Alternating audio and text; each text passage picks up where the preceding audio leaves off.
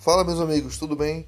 Aqui é o professor Rafael Freire Ferreira, professor de Direito Administrativo da rede UniFTC, autor do manual Objetivo de Direito Administrativo. Na aula passada, nós introduzimos o assunto organização administrativa e essa semana nós vamos estudar mais a fundo esse assunto. Nós vamos perceber que a atividade administrativa ela pode ser prestada de forma centralizada pelas entidades federativas, os entes federados, as unidades federativas, que nada mais é do que a União, o Distrito Federal, os Estados-membros e os municípios, que compõem a administração direta. Ou essa atividade administrativa pode ser prestada de forma descentralizada, que esses entes federativos que eu acabei de citar, eles vão deslocar essa prestação da atividade administrativa para outras pessoas jurídicas.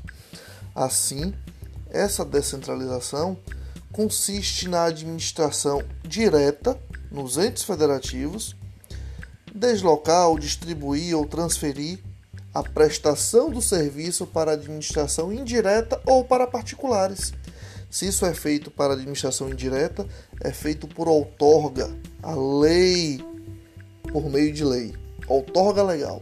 Se isso é feito para particulares, é, já vai ser por meio de contratos administrativos.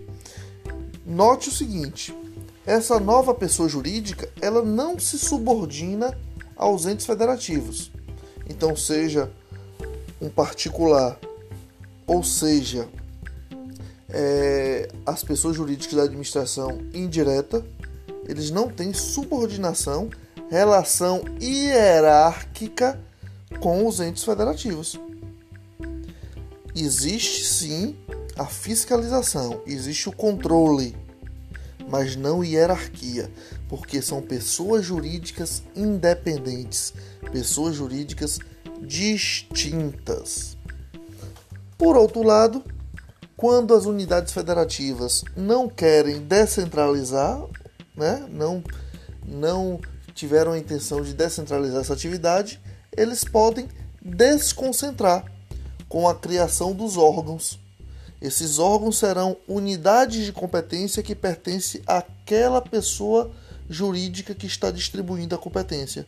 Então, nos órgãos é uma desconcentração, não está descentralizando, está desconcentrando porque a competência permanecerá dentro da mesma pessoa jurídica. Pessoal, deem uma lida nesse assunto. Eu aguardo vocês na aula que vem e tenho certeza que será uma aula muito produtiva. Um abraço a todos, até mais.